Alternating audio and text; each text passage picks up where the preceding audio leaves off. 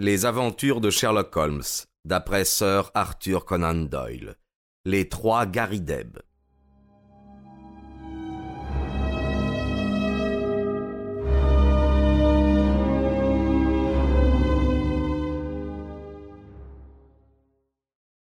Est-ce une comédie ou une tragédie? Un homme a perdu la raison, j'ai subi une saignée, un autre homme a encouru les foudres de la loi.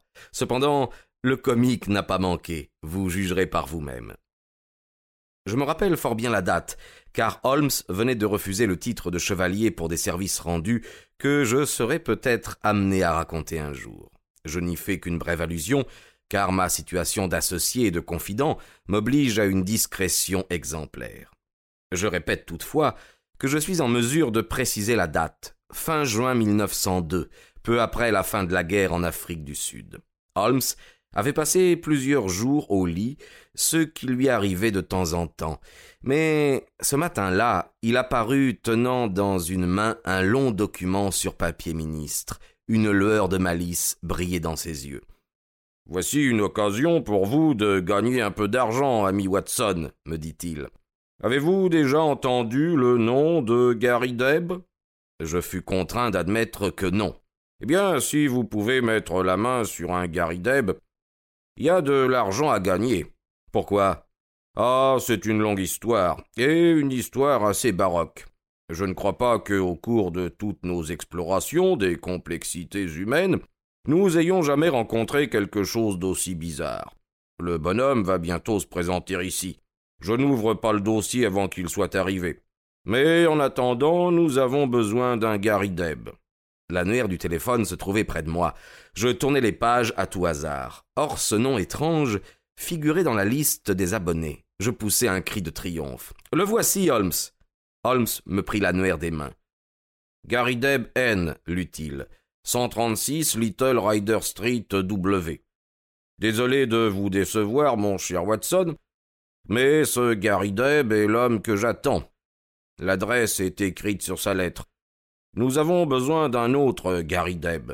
Madame Hudson entra avec une carte de visite sur un plateau. Je la pris et y jetai un coup d'œil. Eh bien, le voici, m'exclamai-je. L'initiale n'est pas la même. John Gary Deb, conseiller juridique, Morville, Kansas, USA. Holmes sourit en regardant la carte de visite. Je crains que vous ne deviez faire un nouvel effort, Watson. Ce gentleman est déjà lui aussi dans la combinaison. Je ne m'attendais pourtant pas à le voir ce matin. Après tout, il peut nous donner quelques renseignements utiles. Monsieur John Garrideb, conseiller juridique, était un homme rablé, musclé, et il avait le visage frais, rond et rasé de beaucoup d'hommes d'affaires américains. Il paraissait joufflu et naïf. On avait l'impression d'un tout jeune homme qui souriait perpétuellement. Ses yeux, par contre, retenaient l'attention. J'ai rarement vu sur un visage humain des yeux aussi expressifs. Ils brillaient, ils étaient vifs, ils s'harmonisaient avec tout ce qui se passait dans la tête de leur propriétaire, lequel avait l'accent américain, mais se gardait de toute excentricité de langage. Monsieur Holmes interrogea-t-il en nous dévisageant successivement. Ah oui. Vos photographies sont assez ressemblantes, monsieur, si je puis me permettre cette remarque.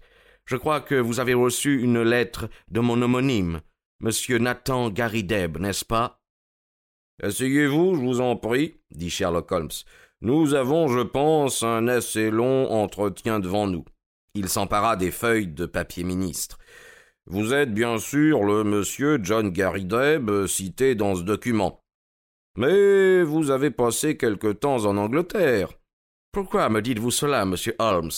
Dans ses yeux, je lus une sorte de soupçon soudain. Tout votre trousseau est anglais. Monsieur Garideb émit un rire contraint. J'ai lu certaines de vos histoires, monsieur Holmes, mais je n'aurais jamais cru que vos astuces me prendraient pour cible. À quoi avez-vous vu cela?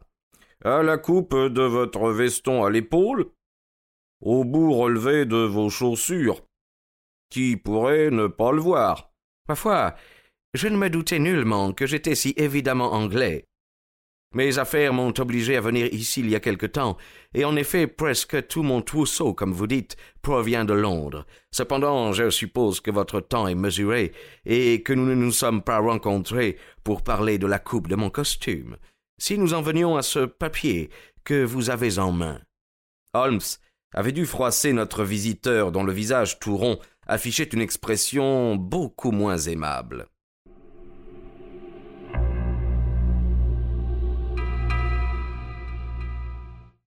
Patience, monsieur Garrideb, patience, susurra mon ami.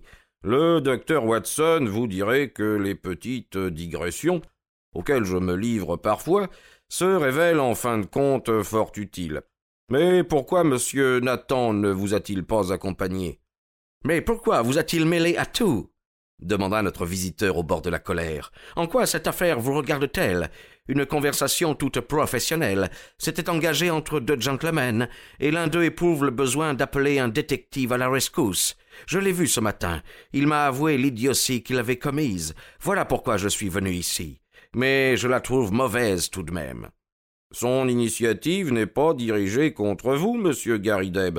De sa part, il ne s'est agi que d'un effort pour toucher plus vite au but, but qui est, si j'ai bien compris, d'une importance capitale pour vous deux. Il savait que je dispose de certains moyens pour obtenir des renseignements, il était donc tout naturel qu'il s'adressât à moi. Le visage de notre visiteur s'éclaira graduellement. Bon, euh, voilà qui place les choses sous un angle différent, dit-il. Quand je suis allé le voir ce matin, et qu'il m'a dit qu'il s'était adressé à un détective. Tout de suite j'ai demandé votre adresse, et j'ai foncé vers vous. Euh, je ne veux pas que la police intervienne dans une affaire privée. Mais si vous vous contentez de nous aider à trouver l'homme, il n'y a aucun mal à cela. C'est exactement ainsi que se présente l'affaire, répliqua Holmes. Et maintenant, monsieur, puisque vous êtes ici, nous aimerions bien avoir de votre bouche un récit bien clair. Mon ami Watson ne connaît pas les détails. M. Garrideb m'accorda un regard qui n'avait rien d'amical. Est-il indispensable qu'il soit au courant? demanda-t-il. Nous avons l'habitude de travailler ensemble. Après tout, il n'y a pas de raison pour garder le secret. Je vous résumerai les faits le plus brièvement possible. Si vous arriviez du Kansas, je n'aurais pas besoin de vous expliquer qui était Alexander Hamilton Garrideb. Il fit fortune dans les transactions immobilières, puis à la bourse du blé à Chicago. Mais il dépensa beaucoup d'argent en achetant quantité de terrains, certains aussi étendus que n'importe lequel de vos comtés, le long de la rivière Arkansas, à l'ouest de Fort Dodge. Ce sont des terres à pâturage, des bois, des terres arables, des terres avec un sous-sol riche en minerais, des terres enfin bonnes à rapporter gros à leurs propriétaires. Ils n'avaient ni ascendant, ni descendant en vie. J'en aurais entendu parler. Mais il était fier de son nom peu banal. Voilà ce qui nous mit en contact. J'étais à Topeka, où je m'occupais de problèmes juridiques. Un jour, je reçus la visite du vieux bonhomme. Il était stupéfait que quelqu'un portât son propre nom.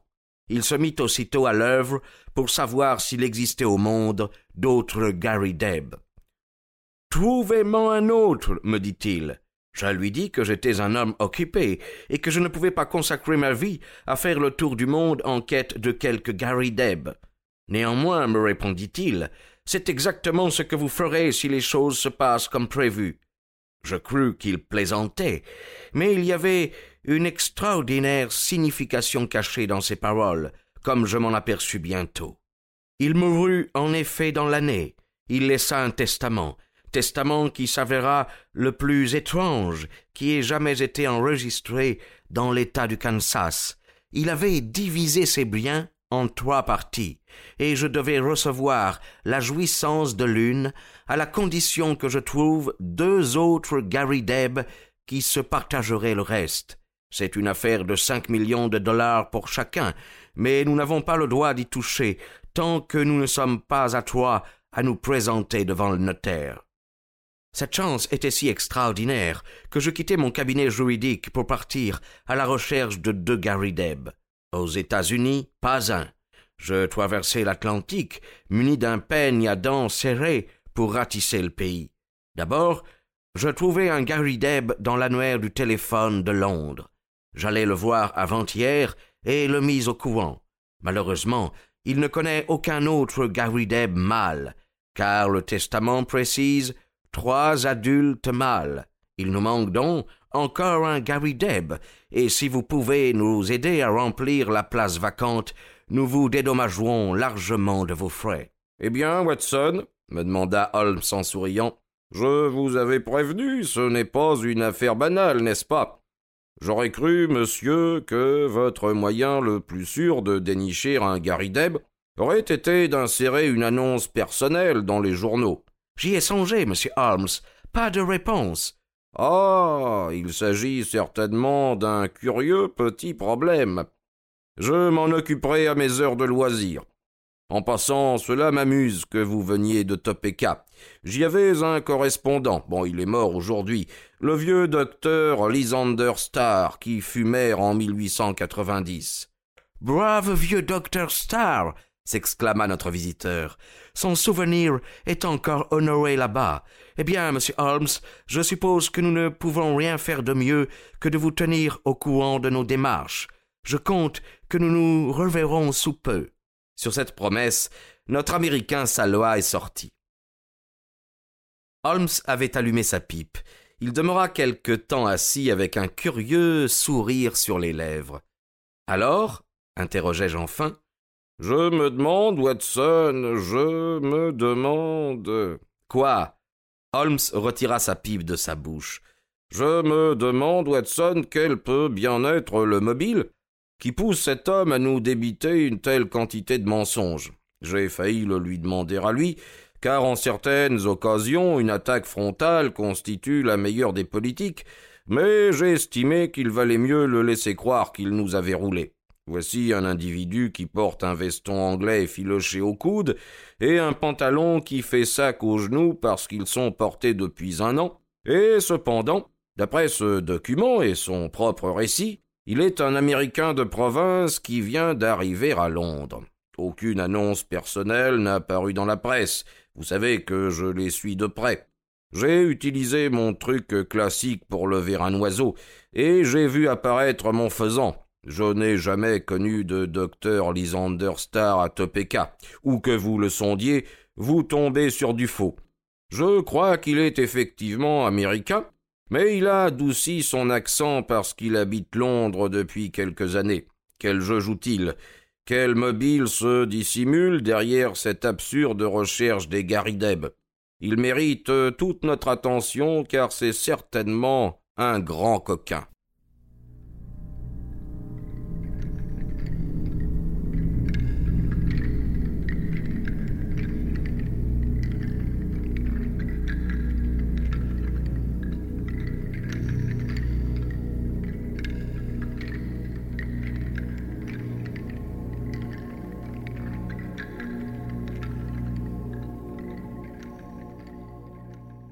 Il faut que nous sachions si notre autre correspondant est lui aussi un imposteur.